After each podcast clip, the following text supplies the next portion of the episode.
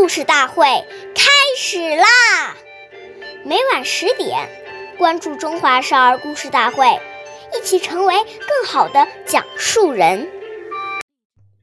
岁月易流逝，故事永流传，弘扬中华瑰宝。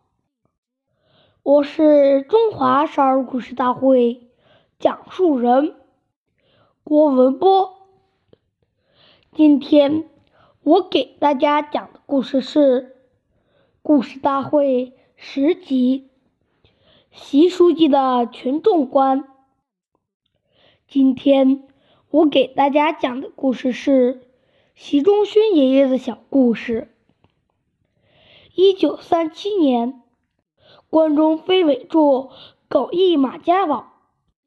有一天，影视员老李很神秘地告诉习仲勋爷爷：“锁住媳妇儿常常偷咱们伙房的面和硬柴，你说怎么治治？”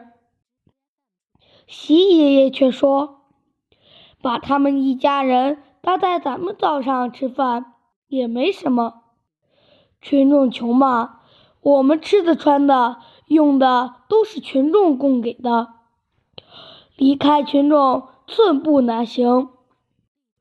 群众吃点拿点不要紧，不要声张，免得引起他们家庭不和。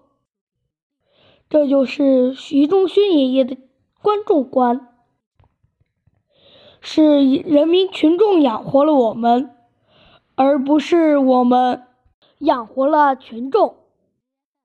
不久，这句话被锁住家的人知道了，他们非常感激地说：“习主席真是宽宏大量，以后再也不偷机关灶灶上的东西了。”感谢大家的收听，关注中华少儿故事大会。